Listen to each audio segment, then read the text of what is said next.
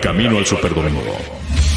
El programa que te acerca al emparrillado de la NFL. Desde los casilleros hasta el momento en que se levantará el trofeo Vince Lombardi. Todo, todo en el Camino al Superdomingo. Camino al Superdomingo. Tururún, ¿qué tal? Bienvenidos. Miércoles, ombligo de semana, aquí en Camino al Superdomingo. Y ya estamos listos porque hoy soy David. Así que hoy yo no soy el coach Manja, hoy no soy Daniel, hoy soy David. Todos sus comentarios, por favor, díganlos y refiéranse a David para que estemos platicando de lo más sobresaliente alrededor de la NFL, como todos los días, durante los 365 días del año y estamos muy contentos de platicar con toda la gente que, que, se va a ir conectando, con toda la gente que va a estar por acá con nosotros y les pedimos y los invitamos a que interactúen con nosotros, nos manden sus comentarios, nos manden sus preguntas, nos manden todo lo que nos quieran decir porque vamos a pasar una hora sumamente agradable porque tenemos invitada de lujo aquí en Máximo Avance, que ya es parte de casa, pero antes de presentarla voy a presentar a mi querido amigo y compañero y cambianombres, Julián López, el Juli. ¿Cómo estás, mi querido Juli? ¿Qué onda de este Dani o David, eh, como, como sea el día de hoy? David. este, muy bien, muy contento de estar con ustedes aquí reportándonos porque el abuelo andaba malito y, y también hay que decirlo, el curandero hoy no va a poder estar con nosotros. Mucha chamba, tú lo sabes, Dani, eh, tiene que enfrentar una final muy dura el viernes en contra del TEC de Monterrey y intentar propinarle el primer descalabro al TEC de Monterrey desde la reunificación con ONEFA no es tarea fácil, entonces hoy se la perdonamos porque realmente tiene que preparar a esos chavos, eh, afilarles los cuernos para ese duelo que se va a vivir en el Estadio Banorte el viernes, Dani. Sí, ese nuevo curandero nada más se la pasa paseando, pero bueno, ya nos platicará. Y también le damos la bienvenida a nuestra querida amiga Vale, Vale Moulinier con arroba Vale Hip, que también nada más me ve y me reclama. Yo ya no voy a venir al programa porque me cambian el nombre, me reclaman, me, maltratan. Pero yo reclamo por tu atención, manja. Dios mío, deberías sentirte complacido de que eres así de importante para mí, hombre. Yo muy contenta de estar aquí con ustedes compartiendo. Claro, siempre es un placer estar con Julián, que ya lo he dicho antes, es mi favorito porque compartimos colores, pero a todos se les quiere enormemente, claro que sí. A eso iba precisamente, hoy estoy rodeado de queseros, pero bueno, uno, uno, siempre, uno, tiene, uno siempre tiene que caminar por donde no le gusta y hoy me tocó estar con ustedes.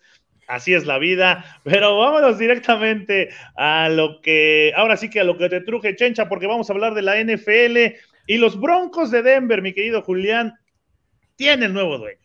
¿No? Rob Walton, el heredero de la fortuna de Walmart, de la cadena de supermercados que es impresionantemente grande, cerró el día de ayer la compra de los Denver Broncos por 4.65 mil millones de dólares. Sí, lo escuchó bien. 4.65 mil millones, no tengo ni idea cuánto dinero sea eso. En una, eh, se llevó a cabo en una subasta y el grupo Walton Penner tiene, pues logró la puja más alta y ahora pues será evaluada por un comité financiero que tiene la, NFL para que sea aprobado de forma unánime por el resto de los propietarios y acepten la, operación. Esto será entre 60 y 90 días para que ya se dé esta compra, así que los Denver Broncos tendrán nuevos dueños y serán los Broncos de Walmart, mi querido Julián.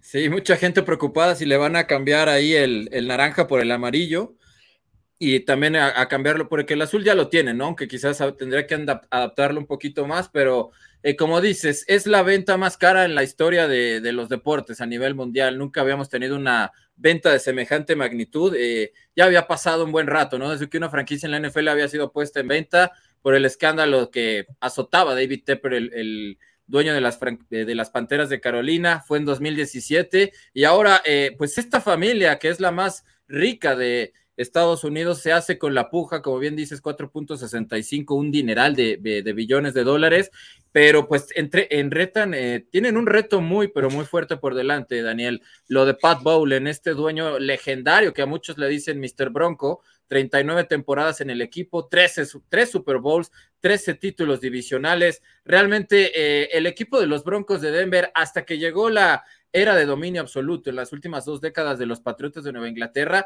Era el equipo con el récord más ganador de la NFL desde, la, desde 1984. Eso te habla de que realmente hicieron las cosas muy bien con Pat Bowlen y, ese es el reto que enfrenta la nueva familia de Walmart. Eh, hay que esperar un periodo de 60, 90 días para que sea aprobado porque es un proceso muy complejo el adquirir una franquicia en la NFL y pues si todo da luz verde, la familia Walton eh, podríamos decir que pues son los dueños, ¿no? Porque está muy dividida esa fortuna, lo sabemos, pero eh, a pesar de que Walmart me parece viene de perder 19 billones de dólares hace menos de un mes que eso es nada, eso es nada para ellos. Pero el cambio del día. Eh, sí, es el cambio de los, de los refrescos, pero es la primera pérdida de Walmart en mil, desde 1987 y nada más para cerrar, serían 2.16 billones de dólares en lo que ronda la fortuna de la familia Walton. De calle serían los dueños más, más ricos, más millonarios de toda la NFL, pero pues hay que esperar a ver qué dicen los demás, ¿no? Los más millonarios, exactamente. Oye, eh, vale, pues muchos cambios en este equipo de los Broncos de Denver, desde lo deportivo, ahora en la parte operativa, eh, una, una pretemporada, un off-season muy movido para el equipo de, los Broncos, que esperan que todo esto les traiga buenos resultados. Sí, yo creo que los Broncos están yendo hacia el camino correcto, ¿no? Eh, discrepo un poco con la idea de que que este grupo compre al equipo sea la mejor idea para la NFL, en medio de todos los escándalos, vienes otra vez con un dueño blanco, híjole, yo creo que no sé, sigue sin verse bien, ¿no? Pero a favor de ellos diré que aquí están metiendo dos factores que me parecen importantes y que además también pueden tener em, incurrencia en lo que suceda pasado mañana en la liga. La primera es que una de las, de las em, de las partícipes de este grupo que hace la compra es Melody Hobson, que resulta ser nada más y nada menos que la esposa de George Lucas, ¿no? Y también se cree que pasado mañana puede abrir la, la puerta a que tenga ahí como muchísimo más participación el grupo de Lucasfilm en la NFL, ¿no? Entonces, que si te pones a pensar un poco y quieres así como irte a una teoría conspiracionista, el hecho de que Pepsi ya también haya terminado su contrato para los shows del medio tiempo, ¿no? O sea, como que uno puede ahí tejer muchas historias, pero me gusta la idea de que haya una mujer, ella es una graduada de Princeton, no es una, no es una improvisada, ¿no? Eh, tiene muchísimo tiempo trabajando en temas de inversión, eh, hoy trabaja en JP Morgan, entonces es uno de los grupos inversión, de inversión más grandes de Estados Unidos y a nivel mundial, ¿no? Ha estado al frente de Starbucks, te hace un montón de filantropía y justamente de filantropía también podemos hablar de eh, Carrie Walton, que es bueno, Carrie Walton Penner, que es la hija del señor Walton, obviamente, ¿no? Y que también está casada con Greg Penner, que forma parte del grupo de inversores también, pero Carrie tiene mucho... Eh, tiene mucho desarrollo en temas de educación, sobre todo de niños, ¿no? Esto que denominan eh, K-12, que, son, que es como el preescolar para nosotros, y, y entonces creo que también puede llevar a los broncos hacia un, hacia un tema de filantropía distinto, ¿no? Se le pueden cambiar la cara al equipo por todos lados, cambiando, por supuesto llegó el que para mí es el mejor coordinador ofensivo y que ahora lo tienen como head coach. Claro que sí, Julián, no me dejará mentir, ¿no? Cálmate, cálmate. Y entonces eh, creo que sí pueden reestructurar la imagen de los Broncos de pies a cabeza y, creo que puede hacer, creo que además haría mucho sentido este grupo, ¿no? Como dueños, con, con, ideas como las que Russell Wilson tiene y que siempre ha desarrollado, creo que pueden hacer una amalgama correcta. Al menos en papel, pinta para que los Broncos tengan un gran despegue. Mira, todos quieren meter mano en la NFL, todos quieren ser parte del negocio y ahora la puerta de entradas, pues los Broncos de Denver. Pero ahí no se acaba todo, mi querido Juli y Vale, porque también los Broncos de Denver anuncian un acuerdo con una tequilera mexicana. Es el primer equipo de la NFL en tener un, acuerdo de, de este tipo y ellos están muy emocionados por asociarse con Tequila Híjole ¿no? Que serán el patrocinador oficial de los Broncos, de Broncos Country, ya que la base de fans más grande del equipo, obviamente, eh, reside en la Ciudad de México. Entonces, esta alianza, Juli, con el tequila, híjole, pues también es un paso a todo lo que la NFL eh, ha buscado o está buscando en los últimos meses, en el último año, de expandirse en todo el mundo con los fans, de acercar a los equipos a, a diferentes tierras. Y bueno, esta alianza con una tequilera mexicana, pues le va a venir bien, perdón, le va a venir bien. Me está, me está dando un, un, Lolita Ayala, pero bueno. Le hace falta un tequilita, mi manja. Me hace falta un tequila, ah, precisamente hablando de tequila. Correcto. Sí, nada más se están antojando con esta noticia, pero como bien dices, es la primera vez que un tequila, o ya no digamos tequila, una marca mexicana se asocia de manera oficial con un equipo de la NFL y, y creo que es importante, ¿no? Porque como bien decías, eh, la segunda base más importante de este equipo de Colorado, pues está aquí en la Ciudad de México. Gran parte del éxito que ya mencionábamos de Pat Bowlen ha terminado por afianzar un gran número de aficionados. Creo que era un buen momento y ahorita, pues la verdad, eh, desconozco de cuánto es, es, el acuerdo. Debe de ser algo importante porque ahorita Denver está cotizando muy alto. El, precio del equipo eh, sí formaba parte del top 10 de los equipos mejor valorados de la NFL, 3.75 y casi eh, se fue a un billón más por lo que pagaron los Walton. Entonces es eso, es a recuperar dinero porque ahorita con la situación que tiene este equipo de Russell Wilson y el gran foco de atención por todas las contrataciones que llegaron a Denver, pues cualquiera se quiere asociar con ellos, ¿no? Y la verdad, eh, creo que es una muy buena noticia, sobre todo para, para los mexicanos, hablando en general. Eh, ya por ahí nos estaba contando Val un poquito de quién es el dueño de, de este tequila, que se llama Carlos Lazo, como bien sabes, Dani. Y pues bueno, esperemos que sea una, una aventura que es para cuatro años, me parece, Daniel. Y pues bueno, esperemos que los Broncos de Denver junto con los tequileros pues se, sumen más equipos, ¿no? A esta fiesta de la GABA en el, en el mundo del emparrillado, Dani. Estás en mute, mi manja. Muchas gracias. Le viene bien, vale, a, a, a, la parte mexicana, ¿no? A la parte de los empresarios mexicanos, en esta ocasión una tequilera, eh, el tequila, híjole, el hacer este tipo de alianzas con los equipos de NFL, sabiendo y teniendo conocimiento del el gran impacto que tiene la NFL con diversas organizaciones en nuestro país. Sí, yo creo que los Broncos lo están haciendo bien, creo que le están entrando a los mexicanos desde el tema del folclore, ¿no? Creo que todos los eventos que hemos visto que han desarrollado en los últimos meses desde que se anunció este acuerdo para que ellos hayan elegido a México como el país para hacer todo este tema de merchandising, le han entrado mucho al tema del folclore, ¿no? Podemos ver a sus porristas vestidas con botas tejanas, sí, pero que llevan este, este tema de arte huichol, etcétera, ¿no? Entonces, creo que le, han entrado mucho desde ahí. Si uno sigue las redes sociales oficiales en español de los Broncos, están llenas de papel picado, o sea, como que han, han hecho como mucho este tema de, arraigo y como comentaba Julián, en efecto, ¿no? O sea, eh, híjole, no es un tequila que se inventó ayer, como a veces pasa, ¿no? Que en realidad le metemos dinero a una marca, la metemos como mexicana y acaba siendo una marca gringa, es un inversor mexicano, en este caso, en efecto, Carlos Lazo, el dueño de la Fam Jocks, ¿no? Y este, bueno, el socio mayoritario.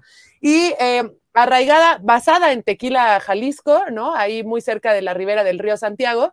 Entonces, es una, sí es una productora local, existe, está como bien fundamentada. Leía 182 hectáreas, perdón, de agave azul.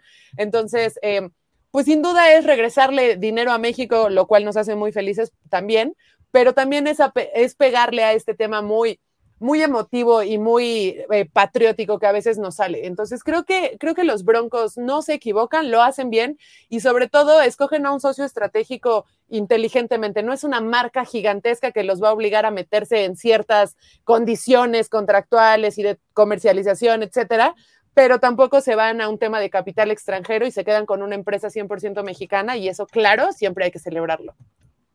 Sí, por supuesto. Yo pensé que ibas a decir, y ahora sí, a pegarle al tequila, pero bueno, no. Eh, eso, eso ya es. Mira, yo, como, yo como Juanga, yo como Juanga, lo que se ve no se juzga. sí, bueno, por, eso lo sé. Y, por, y, como te conozco, por eso lo digo. Si no, yo no digo cosas que no conozca. muchacho. Oye, vamos a, vamos a leer eh, un poco de los comentarios de, de, de la gente porque Manuel Calle dice, hola chicos, los Broncos tienen nuevos dueños, la familia Walton Penner. ¿No? Nos da, nos da el resumen de nuestro programa. Muchas gracias a nuestro jefe de información, Manuel Calle. PCM dice, qué aburrido ser el primero y decir de qué se va a hablar. Le está tirando mi querido Manuel Calle. PCM es miembro del Team Manja, miembro honorario, así que tú puedes decir lo que quieras. Ah, ok. Dice, y lo peor... Quien lo defienda y lo peor, ni siquiera ser fan de Máximo Avance. Indira Guzmán, hola, y tampoco esperaron a Julio, a Julio y compraron ofertas de primaveras. Saludos, señorita staff, eh, señorita Grecia Polet de audiencia, feliz día de los océanos. Eh, dice por acá también Sabi, Sebi Tabarca, dice, los Walton serán dueños de los Rams y los Broncos. Sí, ahí también quieren eh, eh, expandirse. Lilfra dice, comí algo malito que estaba caducado, pero ya regresará pronto, ya volví, perrijos. PCM, órales David y su baño oficina. Saludos, Indira, Vale, Juli y el espíritu del coach Manja. Caudillos, caudillos, caudillos, caudillos. Sí, hoy soy David, ahí, ahí para todos ustedes. Eh, por acá Jesús Niebla. Los ponis de Walmart, otro dueño de supremacía blanca que se podía, ¿qué se podía esperar de esta liga? Buenas tardes, por cierto. Eh, por acá también el Chivo Pérez, grata compañía de mis amigos de Máximo Avance y el coach Manja mientras como. Saludos. Muchas gracias, mi querido Chivo. Te mando un abrazo y un provechito para todos ustedes. Karen Valero, a quien le mando un beso y un abrazo a, Karen Valero. Dice, un tequilita, por favor. ¿no? Nos surge un tequilita en estos momentos. Y más a mí para abrir garganta. Pero bueno, es miércoles y imagínate empezar ahorita con el tequila, ¿vale, Juli? Nos la seguimos hasta el domingo, ¿eh? Pero bueno, no. te creo capaz, te creo capaz. Jesús Niebla dice, ya me imagino esos tequilas en los Walmarts de México al 2 por 1 cuando no se vendan. Pero va a decir, pues, Manja, que compren mucho, porque al final de cuentas acaba siendo redituable para él, porque la fan, porque, ¿no? puede ser, puede ser, pero no me quiero meter en esos, no me quiero meter, no me quiero meter en esos terrenos de, de, de, lo que hablas. Eh, dice eh, Karen Valero también por acá se cambiarán las cervezas por el tequila en los juegos de los Broncos. Estaría, si de por sí con las cervezas, como se pone la afición, imagínate puros tequilazos, no, estaría, estaría sabroso. Te deberías de venir, Karen Valero, acá a Querétaro a echarnos unos tequilas. Dicen, nos manda un saludo a todos. Jorge Lara, ¿hay programa hoy de FAMSON? Eh, creo que sí, ¿no? Con Arturo, sí, son los miércoles. los 8 de la noche, me parece. Ahorita te lo investigamos, pero me parece que sí. Sí, sí, sí, nos dice producción que sí va a haber programa de FamZone, ahí para que se conecte y se enteren todo lo que sucede en la Liga FamJox y con los pioneros, por supuesto. Pero vámonos a, acá está, mira, acá está para que no haya... Por favor, por favor. Live to win. Los pioneros, mira, aquí está, Live to win. Ahí están los pioneros de Querétaro. Bueno, vamos a, irnos porque precisamente, vale, Juli, la encuesta del día tiene que ver con este tema principal del programa de los broncos y la venta o la compra, como lo queramos ver, de la familia Walton, del grupo Walmart y por supuesto de esta alianza que hicieron con Carlos Lazo a través del tequila Híjole, pero vamos a ver la encuesta del día. La encuesta del día. Camino al Superdomingo. Y la encuesta del día nos dice eh, lo siguiente. Con la nueva administración que tendrán los Denver Broncos, ¿qué se puede esperar en el corto plazo? Y solo tenemos dos, dos respuestas. Solo tenemos respuesta A, viene una época de oro, y respuesta B, mm, no la van a armar. Así que ahí están. Es una positiva, una negativa. No nos vamos a meter en más. Y los invitamos a que todo o nada, no vamos a ir a medias tintas, así que los invitamos a que nos manden su respuesta. Viene una época de oro o no la van a armar con la nueva administración que tendrán los Denver Broncos en esta temporada. Y por supuesto, si usted le quiere sumar ahí algo, pues que Russell Wilson llegó para esta temporada al equipo de Denver. Ahí está, vamos a estar leyendo sus, sus respuestas, sus comentarios. con el coordinador ofensivo correcto. Por favor, no dejes de decirlo. bueno, con el coordinador ofensivo ideal para el equipo de los Denver Broncos. Así que participen en la encuesta del día, ya está en las redes sociales.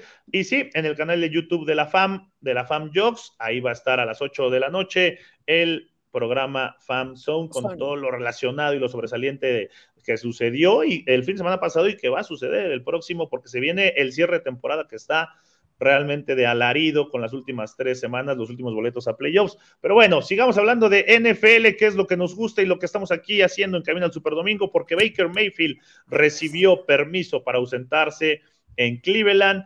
Eh, ante la incertidumbre sobre el futuro del coreback, los Browns le dieron autorización al coreback de presentarse al mini campamento de, de entrenamiento, que es obligatorio para la próxima semana y bueno, esto fue un mutuo acuerdo, que un mutuo acuerdo, Julián, pues ya nada más es así de, sí, tú ya haz lo que quieras, al fin ya no te queremos aquí, ¿no? Por eso le dieron el permiso a Baker Mayfield. Eh, sí, quizás sea un poquito así, pero también eh, creo que los Browns no están descartando la posibilidad de que pues él pueda rifarse en caso de que venga esa muy pero muy contundente sanción en contra de Sean Watson que la NFL no hace más que darle vueltas para ver si no se siguen apareciendo más demandantes como ha sucedido en las últimas semanas. Eh, yo creo que sí es calmar las aguas un poco con él porque le tienen que pagar 19 millones de dólares, no es cualquier dinero y sabemos que si no se hubiera presentado a estos campamentos hubieran sido alrededor de 90 mil dólares, ¿no?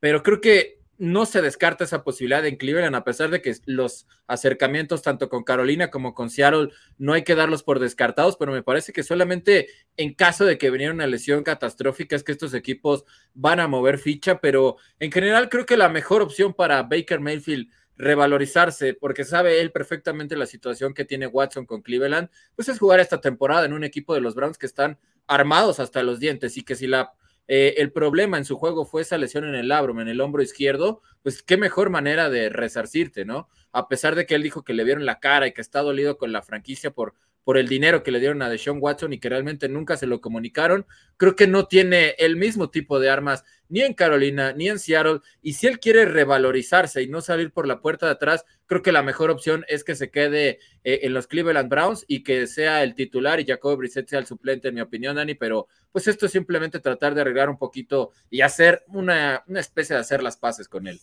No, y esto es un negocio, vale, ¿no? Y más allá de que son jugadores, ellos son parte del negocio y deben de aceptar. Tampoco eh, creo que le tuvieran que informar a Baker Mayfield lo que le iban a pagar a, Deshaun Watson. Y por eso creo que el trato, ahora con eh, sale a la luz que le dan permiso, pues el trato cambia, ¿no? Cuando sí, sí ante la luz, ante los medios, eh, Baker Mayfield, él mismo se siente maltratado por la organización a la que le ha dado mucho en los últimos años, pues ahora que le den permiso es como una manera de decir de los Cleveland Browns, mira, estamos contigo, no hay problema, haz lo que tengas que hacer, tratar de consentirlo un poco después del duro golpe que fue la llegada de, de Sean Watson.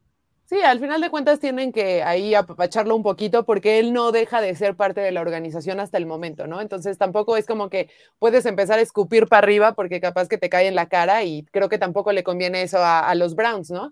A mí me preocupa quién está cuidando el First Energy Stadium, ya que seguramente ahí no está viviendo por el momento Baker Mayfield, entonces, ¿quién lo está cuidando? Pero creo, creo que es una forma de los Browns de hacer esto un poco más diplomático, ¿no? Y decir, bueno, estamos medio en paz. Yo honestamente soy Tim Baker Mayfield y creo que él tiene la razón y lo trataron muy mal, ¿no? O sea, sí entiendo que es un negocio y tal, pero, pero creo que no eran las formas.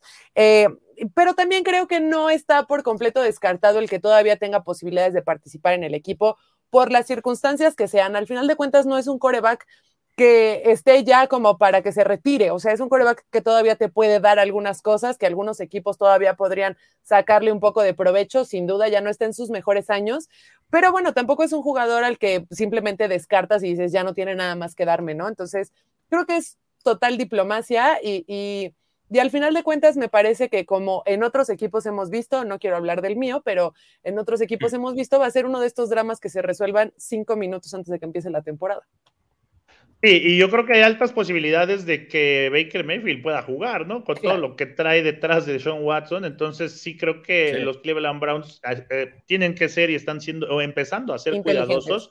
Claro. Para, para volver a consentir a quien ha sido su coreback en, en los últimos años, el buen Baker Mayfield. Y no solo pues su coreback, Manja, o sea, también ha sido la cara del equipo. O sea, él sí me parece que es de estos jugadores que ha que se ha mimetizado con el tema de, la organización, de la filosofía, que representa como los valores del equipo, y por eso creo que estuvo pésimo cómo lo trataron, ¿no?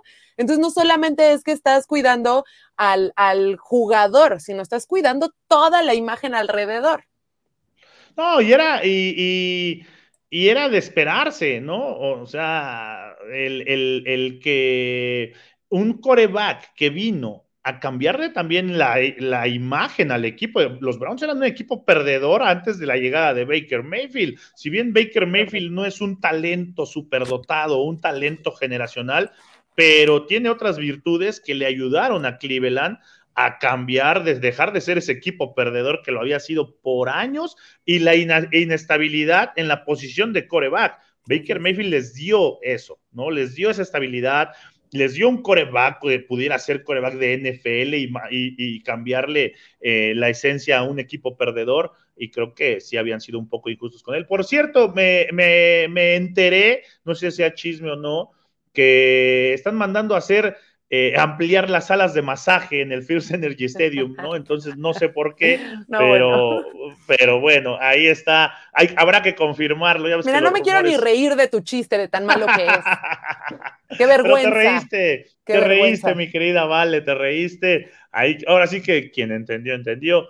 Pero bueno, vamos a continuar porque precisamente hablando ahora del otro lado, ¿no? De los Cleveland Browns, ahora vamos a hablar de, de Sean Watson porque ahora resulta que un reporte del periódico del New York Times encontró que Deshaun Watson reservó sesiones de masajes con 66 mujeres distintas en un periodo de 17 meses, entre las que se encuentran las 24 que ya presentaron alguna demanda civil por la conducta inapropiada y de acoso sexual sobre el, el coreback de Sean Watson, pero 66 mujeres fueron las que contactó este coreback ya, ya más que el problema legal, vale, y Juli, no sé si coincidan conmigo, ya más que el problema legal, el problema, eh, no sé, con las leyes, ya esto pasa o te podría dar un indicio de que algo está mal en, la cabeza de Deshaun Watson, ¿no? Eh, Juli, que cada, cada que pasa algo con Sean Watson es algo nuevo relacionado con este tema. Sí, y pero tristemente para su causa, creo que ahora sí ya se comprueba y se demuestra que este problema de las 66 masajistas que gracias a esta muy buena investigación del New York Times conocemos, pues es que el problema de Deshaun Watson inició antes de la pandemia, porque había dudas de, no, pues es que está aburrido, no puede hacer nada y por eso está contratando masajistas como loco. La verdad es que es algo de, de mediados del 2019 y lo cual sí te da mucho a pensar, porque va a ser muy difícil que la gente ya se pueda olvidar de este escándalo. Yo creo que ya está en la misma magnitud o quizás mayor que lo que sufrió Michael Vick, que sabemos que tenía todo un sistema de peleas de perros eh, instalado en su casa y creo que esta situación es similar porque ya son tantas y tantas las mujeres, algunas de ellas lo, defienden, ¿no? Eh, después de lo que dijo su abogado, pero no sabemos si van a terminar saliendo más.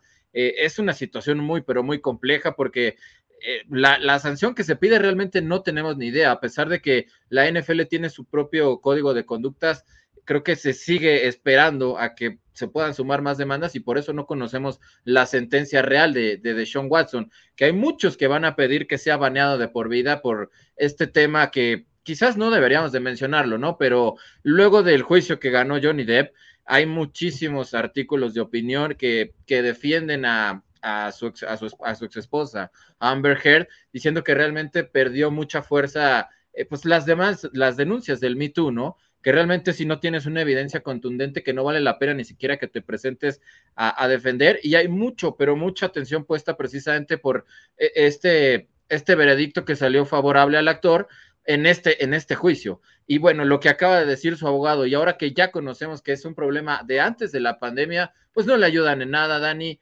Y, y, bueno, ¿qué te puedo decir? No quisiera ser de Sean Watson y los Browns en este momento porque realmente sí están siendo juzgados y achicharrados. ya creo que ya los adelantamos en el caldero de Manja, pero creo que ya los hemos metido varias veces. No, este de Sean Watson está ahí hasta abajo, está junto con, está junto con Grecia ahí todavía, ¿no? Oye, por acá, por acá Lilfra me dice, Manja, ¿eres empleado del municipio qué? No, ojalá fuera empleado del municipio, si no tendría que aguantar a estos todos los días, todas las semanas. Pero bueno, vale, de Sean Watson, ya es como no sé, eh, a lo que voy es tantos problemas, la NFL, ¿por qué no es tajante? Y dice, ya, o sea, este, este, este muchacho, este jugador, esta persona ya no tiene, nada más sigue y sigue y sigue ensuciando la imagen de los jugadores de nuestra liga. Pues porque al final de cuentas la NFL siempre ha apostado a eso, ¿no? O sea, a la NFL no le importa que haya asesinos, que haya violentos, que haya homicida, o sea, no le importa absolutamente nada de su récord criminal, lo que le importa es el talento de los jugadores, lo cual por supuesto sí es deprimente, ¿no? Pero no solo eso, sino que el mensaje que está entregando la liga es, lo vamos a seguir pateando, ¿no? No sé si apelando a un tema de que a la gente se le olvide o se canse y entonces como que ahí se quede en el, en el, en el imaginario colectivo, en lugar de tomar una, una postura este, contundente, ¿no? En este y en un montón de temas, la liga juega a esta, a esta dinámica de si no lo volteo a ver es como que no ocurre. Yo no dudo que Deshaun Watson es un jugador muy talentoso, pero me parece que el discurso es completamente errado, ¿no? En la semana pasada su, su, uno de sus abogados salió a decir que pues pedir masaje con un final feliz, pues tampoco es un delito, ¿no? No, pues claro que no es un delito, señor, pero sí es un delito el cómo manejó a todo este tema de las mujeres y me parece que la investigación... Ajá, sí, sí, sí, continúa. No, y me parece que la investigación del New, York, del New York Times lo está poniendo bien sobre la mesa, porque recordemos que no lo declararon inocente, lo declararon no culpable, que es muy distinto, es abismalmente distinto a la inocencia. Entonces, eh, esta dinámica que tiene eh, en lo que se está respaldando la NFL de decir, de cualquier manera, los juicios civiles empezarán hasta que termine la temporada, nos da chance de que juegue, me parece patético de la liga y del equipo, porque al final de cuentas el equipo hoy está diciendo, no sabíamos que eran tantas mujeres, pero sí sabías que había un escándalo. O sea, eso ya estaba pasando cuando negociaste con él. Y, además, vale, rápidamente, ah, rápidamente agregar, eh, Houston ya se está viendo salpicado porque ellos le proporcionaron un cuarto de un hotel en el hotel, me parece se llama pagado, pagado, que fue donde se llevaron realmente todas estas denuncias. O sea, es un consultorio proporcionado por los Tejanos de Houston y evidentemente Tony Bosby lo primero que dice es que los Tejanos pues fueron los que dieron propicio o que fueron tolerantes con esta actitud de Sean Watson. Ahora aquí ya es un tema pues un poco más polémico porque es que tan vigilados tú vas a tener a los jugadores de la NFL que es algo que realmente no les agrada y si tú te quieres llevar bien con tu coreback pues no lo vas a estar siguiendo a todas partes. Creo que ahí los Tejanos de Houston no, no tienen tanta culpa, si ellos le dieron un cuarto al señor Watson y pues tú no, le puedes pues meter eh, cámaras a Watson, ¿verdad? Yo también, yo también pedí un cuarto especial ahora en los viajes.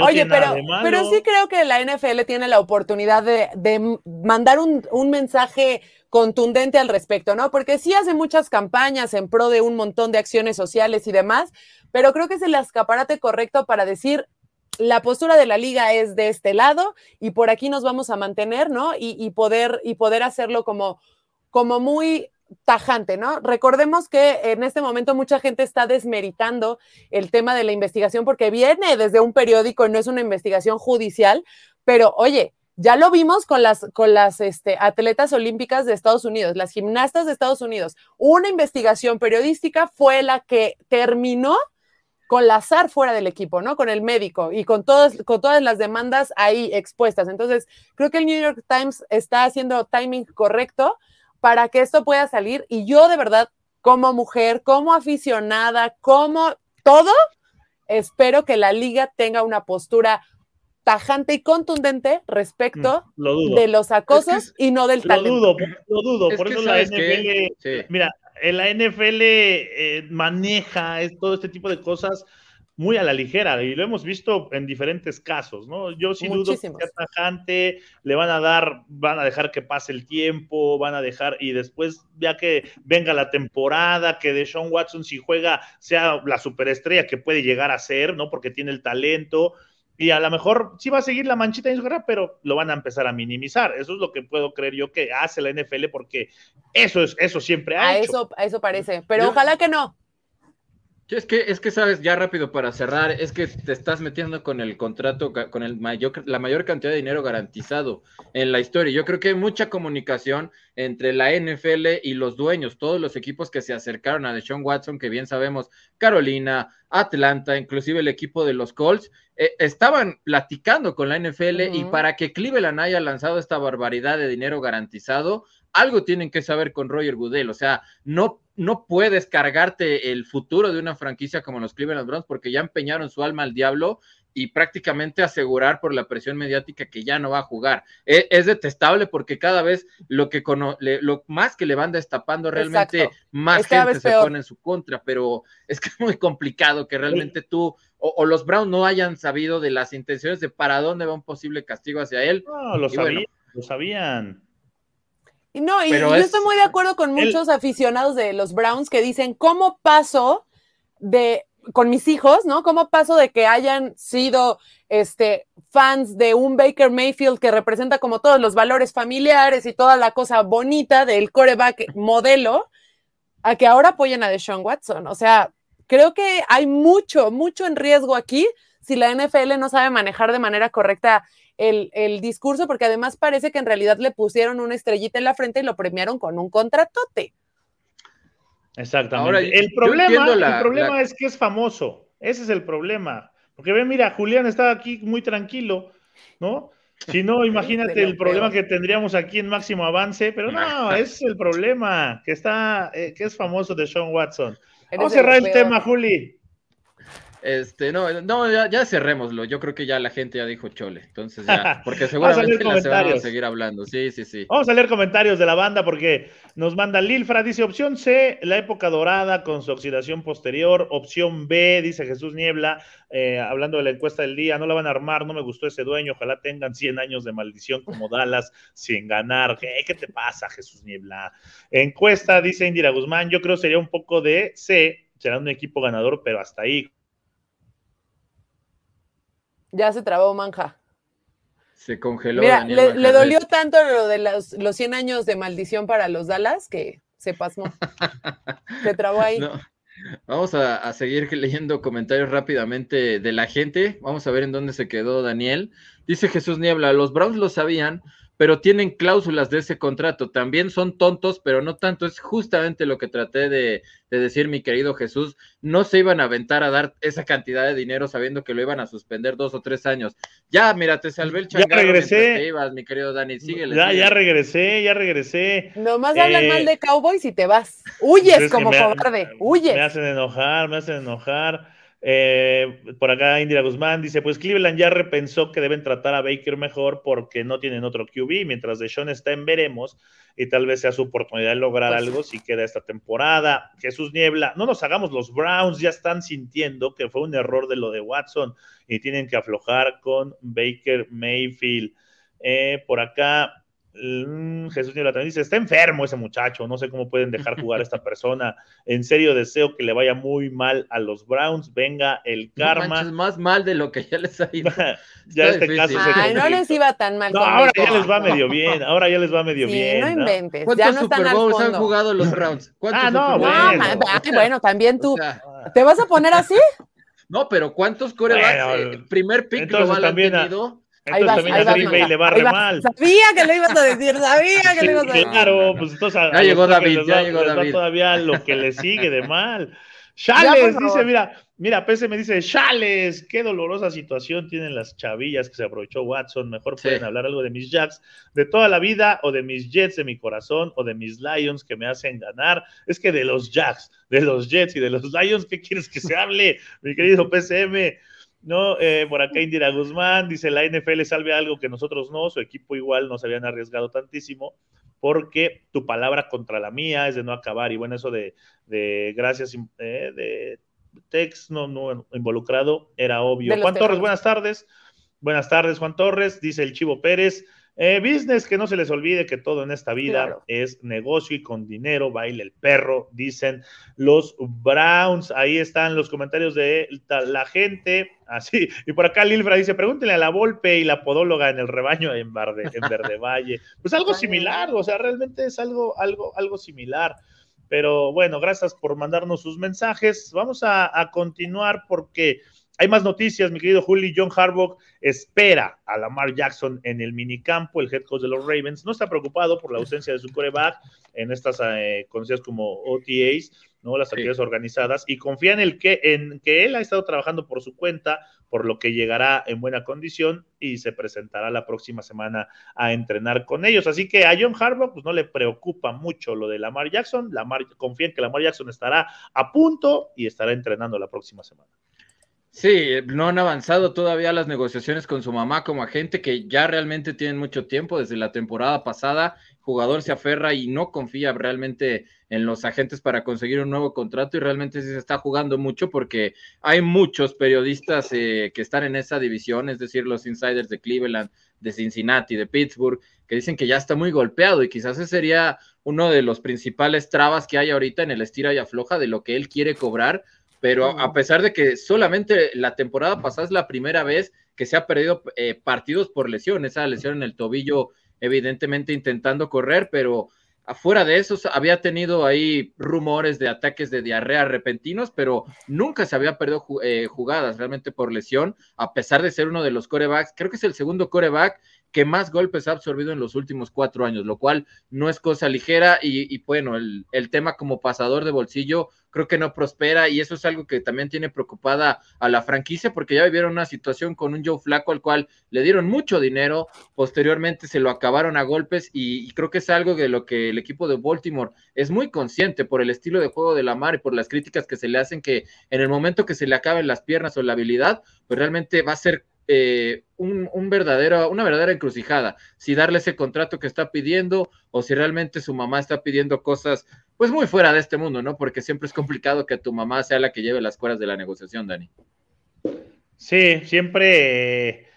para eso existen los representantes, ¿no vale? Siempre es complicado cuando alguien de la familia, eh, sea quien sea, eh, está metido en los negocios y lo hemos visto con otros jugadores. Hoy, hoy le pasa aquí a Lamar Jackson pero también eh, Lamar Jackson es un Raven, ¿no? Y eso lo sabe John Harbaugh, sabe que van a llegar a, buen término, que van a llegar a un acuerdo, porque la cara de los Ravens es Lamar Jackson.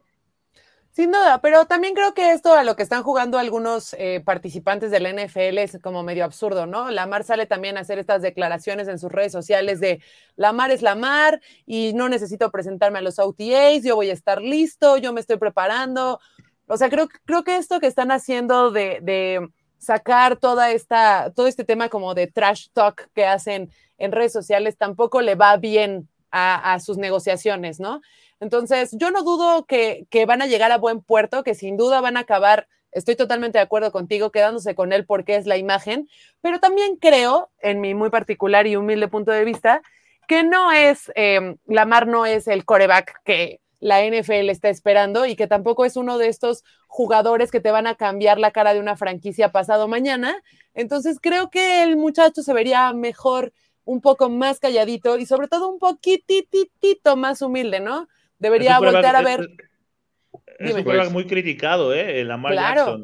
Debería voltear a ver el ejemplo de lo que le pasó a Cam Newton, ¿no? Que de tanto hablar igual no logró nada y entonces ¿Qué me pues, dices, Cam Newton? Cam Newton es un MVP de la NFL, es un, ah, Super Bowl. Sí, también él. También la mar. Por eso, por eso, entonces, ajá, por eso. Pues, y además no ha logrado nada. Davante Adams le echó muchas flores al decir que todas las rutas que corre y todos los movimientos que, que realmente él hace para quitarse de los double moves, prácticamente todos se los copia Lamar. Entonces, cuando te echan ese nivel de flores, yo creo que lo de los OTS no hay que ah, eh, eh, echarle más sal. Todos los ah. corebacks que han sido MVP, ninguno se presentó. Hasta el propio Kyler Murray eh, no quiso ir y al final dijo que sí para tratar de llevar las cosas, ¿no? A buen Yo puerto. tampoco me presentaría. Ninguno, exacto, ningún coreback de renombre se presenta, pero bueno. Yo, si yo voy como David, sí me presentaría. Si voy como Manja, no me presentaría, eso está claro. Vamos a, porque eh, Saquon Barkley, el corredor de los New York Giants, se siente mucho mejor físicamente este año. Qué bueno, porque tú sufrió una operación de rodilla que lo, lo, limitó y ya lo sacó de la temporada.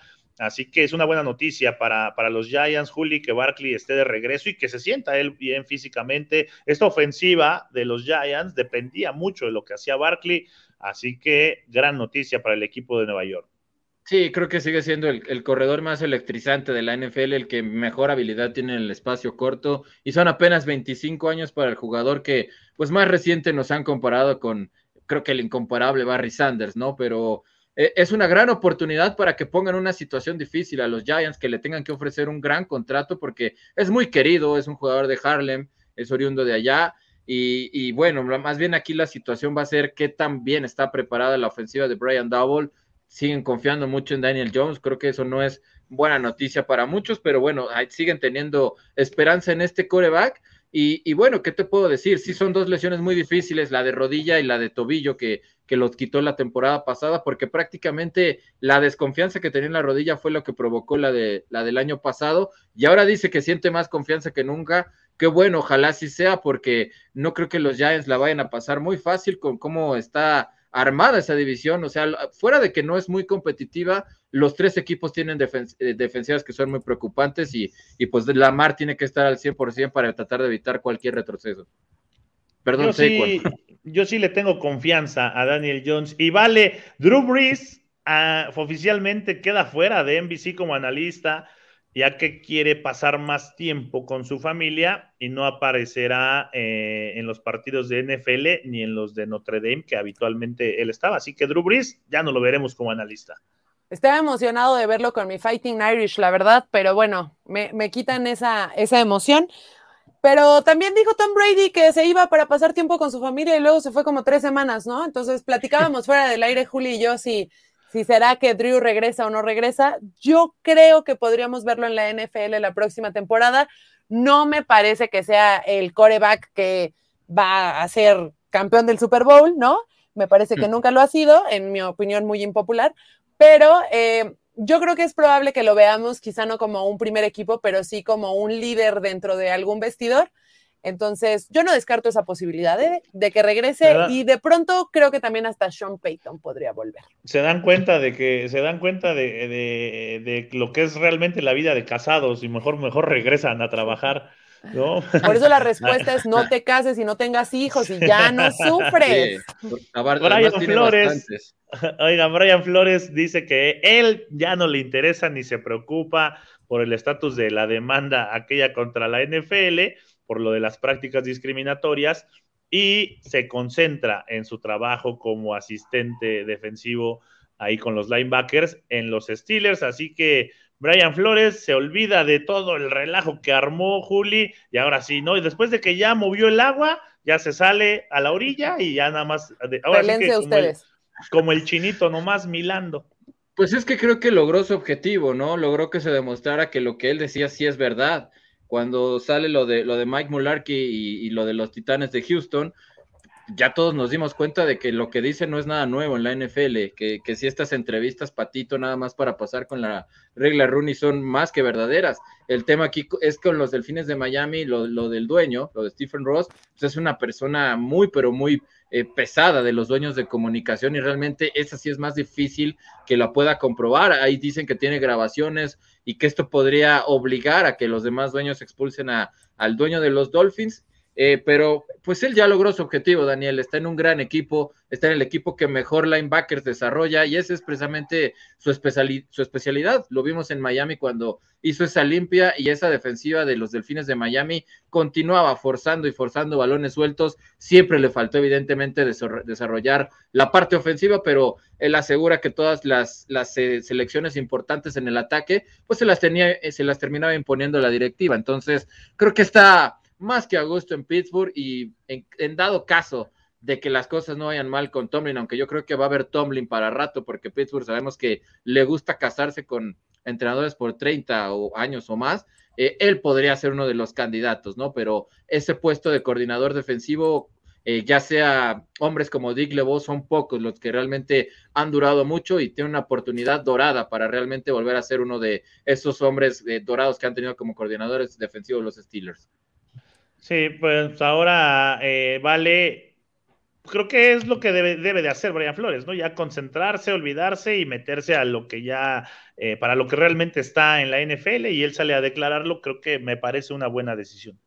No, y no solo eso, también creo que ya ganó un poco de fortuna y fama para pasado mañana, si las cosas se le empiezan a complicar, pues poder volver a jugar esta carta si es que verdaderamente eh, se enfrenta a esta situación, ¿no? Yo sí creo que es importante lo que hizo Brian Flores porque abrió la, ventana para la visibilidad de este tema que me parece que ya todos sabíamos, o sea, los involucrados allá adentro y también los que somos seguidores y, y un poco le echamos la lupa desde lejos, pues sabíamos que eso pasaba y, Brian solamente vino a revelar lo que era un secreto a voces y creo que es importante, ¿no? Esa primera voz siempre será la importante. Algunas veces no sale bien, como es el caso de Colin Kaepernick, que fue la primera voz y acabó siendo crucificado.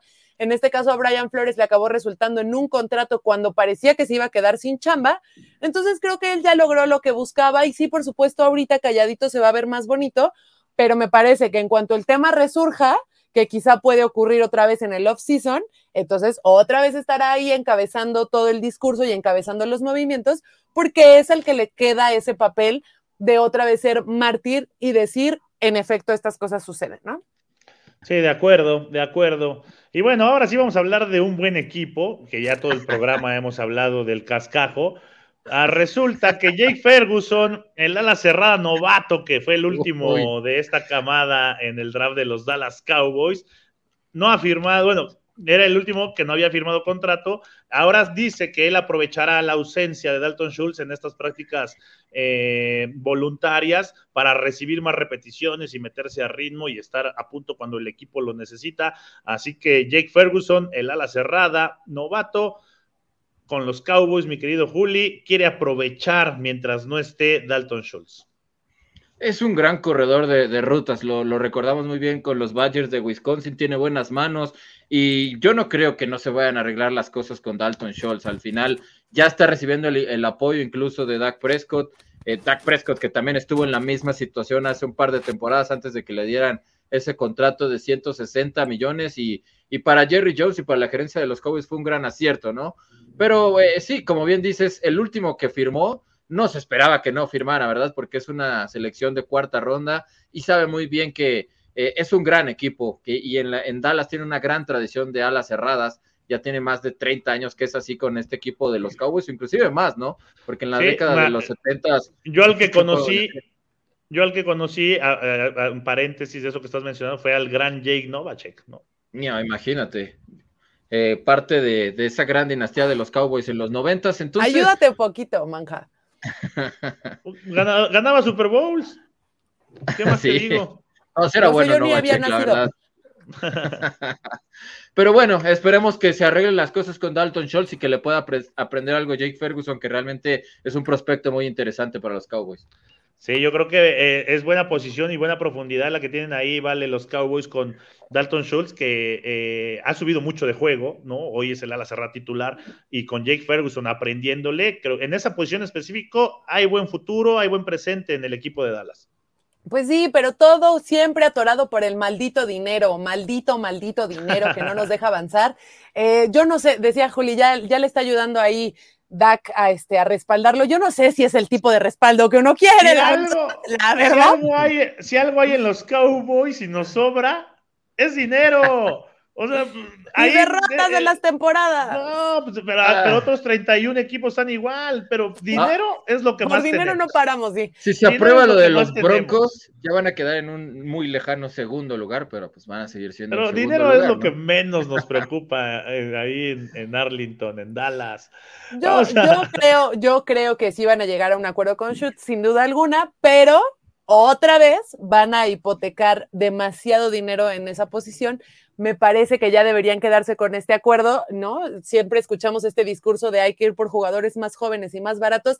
Ya lo logró. Señor Jerry Jones ya lo, ya lo logró, ya deje de estarse peleando, pero, pero bueno, ya la gente a cierta edad se pone necia como nuestro. No te metas con Don Jerry, no te metas con Don Jerry, por favor. Vamos a, ver qué pasó un día como hoy, porque hoy sí tenemos un día como hoy y aparte tenemos la cortesía de, de Indira Guzmán, pero un día como hoy de 1966, la NFL y la AFL dan a conocer su plan de fusión y de convertirse en la NFC y AFC, la que conocemos como Conferencia Nacional, Conferencia Americana, a partir de la temporada de 1970 los inicios de la NFL como la conocemos en la actualidad. Para abrirle la puerta a los campeonatos de los Packers.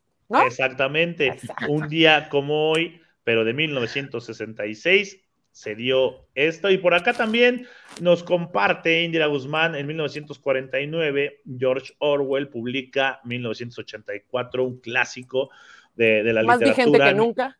En 1975 se lanza Venera 9.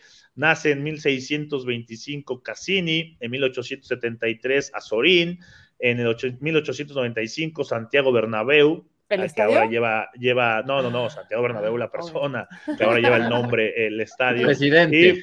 Y, ajá, Marguerite Yourcenar, y 1962, Nick Rhodes, Durán, Durán, ahí está para los amantes de la música. Muchas gracias, Indira Guzmán, por el aporte. Y bueno, también tenemos cumpleaños, Troy Vincent, el vicepresidente de operaciones de la NFL, eh, cumple 52 años y quien fuera corner también, Troy Vincent, ¿no? En su época como jugador, ahí como, como cornerback. Así que también le mandamos un abrazo ahorita que está siguiendo Camino al Super Seguramente te escucha, por supuesto. Le mandamos, le mandamos una felicitación, por supuesto. Cuando se entera de que voy a estar yo en Camino al Super Domingo. Pero ¿sabes qué? Yo creo que no es por ti, es por los pioneros.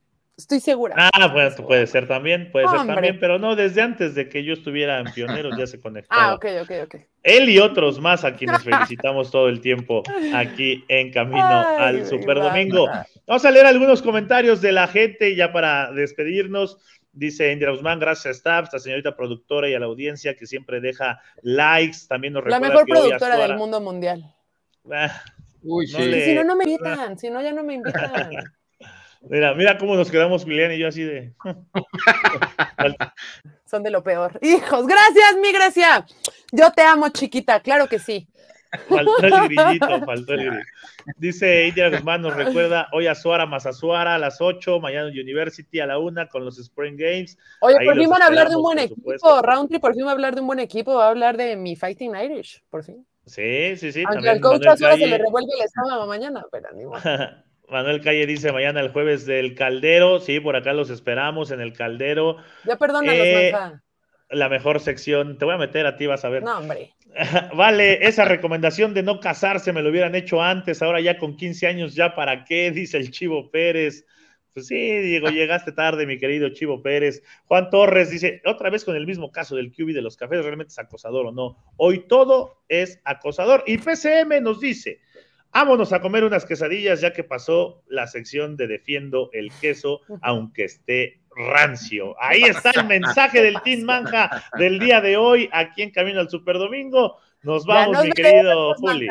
Ya nos veremos. Vámonos, mi querido Dani. Eh, esperemos que el abuelo se nos mejore pronto porque andaba ahí malito de la garganta. Mucha suerte también para el curandero en esta final. La, la tiene muy complicada y como siempre un gusto, qué gusto haber tenido aquí de nueva cuenta a Val y gracias por haberme invitado a ese especial de los Packers, mi querido Dani. Espero que el día de mañana nos veamos y sepamos quién se va al caldero esta semana. Así es, mi querido Juli. Val, muchas gracias. Siempre es un placer tenerte en Camino al Superdomingo aquí en Máximo Avance.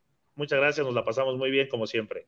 No, hombre, yo encantada de estar acá con ustedes, de verdad, me encanta venir a platicar y cuando me toca coincidir con ustedes dos, de verdad es una joya. No estoy diciendo que con el resto no, porque luego se me sienten, pero yo encantada de estar acá y ojalá que sea la primera de muchas. Así será, mi querida Vale. Tú, tú únete al club de fans que ya tenemos Juli y yo, con toda la gente que, que, que nos no, manda No me convences, Manja, no me convences. ¿Sí o no, Juli? ¿Sí o no, Juli? Pues ahí va, el, tuyo es hasta el momento el, más popular y también el del coach Azuara, el coach Azuara está con todo, entonces pues ahí va creciendo. pero quiere, yo quiere acercarse. Vale, mi, cowboy favorito sigue ¿eh? siendo el abuelo, ¿eh? La verdad. Eh, en, Twitter nos aplasta a los dos, creo, pero sí, que ya empiece, porque estoy seguro que va a haber muchas chicas, no nada más amigas de las NFL Girls, que pronto se van a unir a su equipo. Ah, Así es. Pues muchas gracias. Eh, le mandamos saludos al abuelo, por supuesto. que se mejore. Le mandamos saludos al, eh, al, curandero. Que tenga mucho éxito este fin de semana. Y los invitamos a todos a que estén pendientes de nuestras redes sociales, que se conecten y que asistan a todos los programas que tenemos aquí en Máximo Avance, porque somos la casa del fútbol americano en México, a nombre de Grecia Barrios en la producción, de Valeria que nos acompañó el día de hoy, de Julián López, el Juli, yo soy Daniel Manjarres, el coach Manja, ya David ya se terminó por el día de hoy, los esperamos, síganos, conéctense a todo lo que generamos aquí en la casa del fútbol americano para todos ustedes. Muchas gracias, hasta la próxima. Esto fue Camino al Superdomingo, el programa que te acerca al emparrillado de la NFL. Camino al Superdomingo.